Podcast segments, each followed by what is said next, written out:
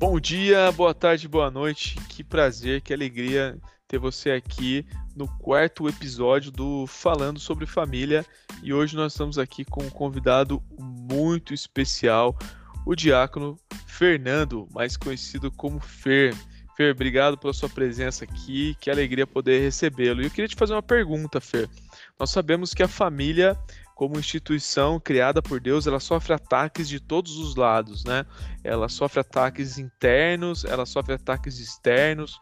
E o que você poderia nos dar de alguma dica prática para a gente preservar a nossa família de problemas e ataques internos e externos também? Nos ajude aí com uma dica prática. Bom dia, boa tarde, boa noite, é, família. A gente está muito feliz de estar aqui com vocês também podendo participar desse tempo maravilhoso em que estamos tratando junto com as famílias, um tema que eu amo falar, sou apaixonado por falar em família, e para mim é fundamental. Eu vivo muito isso na minha vida. Então, é como assim, como o Elton acabou de nos perguntar, né? É, realmente estamos sofrendo bastante é, dificuldades, tanto internas quanto externas, né? Nunca passamos por momentos tão difíceis como hoje.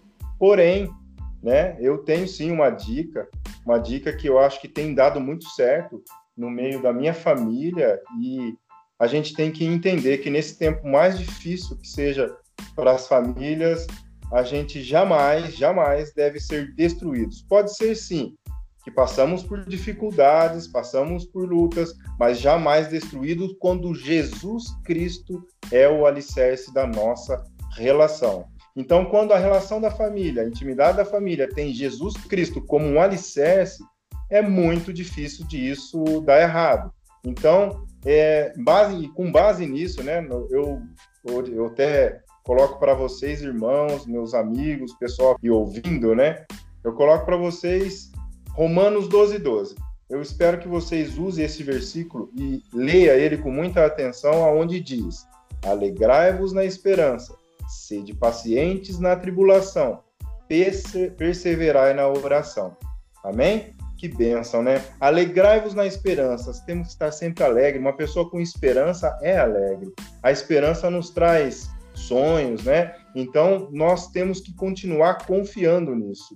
E o segundo aspecto aqui que é sede paciente na tribulação. Provavelmente nós queremos todos querem que a tribulação dure pouco, mas nós não sabemos, tem, tem tribulações que duram até anos, né? Assim como a própria Bíblia já tem casos como esse. Porém, nós temos que ser paciente na tribulação e, e continuar perseverantes nela, que aí é o próximo aspecto, perseverar na oração. Perseverar é muito importante é, eu acho que um dos aspectos que tem trazido muita dificuldade para as pessoas é perseverar naquilo que eles sonham. A gente pode até ver muitas famílias desistindo do sonho antes de conquistá-lo, porque não perseverou. Então, acredito que perseverar na oração, buscando todos os dias a Deus, tendo relacionamento com Ele, eu acredito que é um aspecto onde a gente vai conseguir passar por todas essas ataques internos e externos com a família sem ser destruída, que é, a, é o que os ataques têm feito, tentado destruir as famílias. Amém? Galera, é isso que eu tinha para dizer para vocês. Abraço. Glória a Deus. Fer, que benção essa palavra, cara. Muito bom, muito bom. É, ter esperança, ser paciente na tribulação e perseverar em oração. Então, você, querido que está nos ouvindo, persevere em oração. Nós estamos juntos aqui em 21 dias de clamor e oração em favor das famílias. Então, continue conosco e até o próximo episódio. E Fer, brigadão, Deus abençoe você e toda a sua família. Um abraço.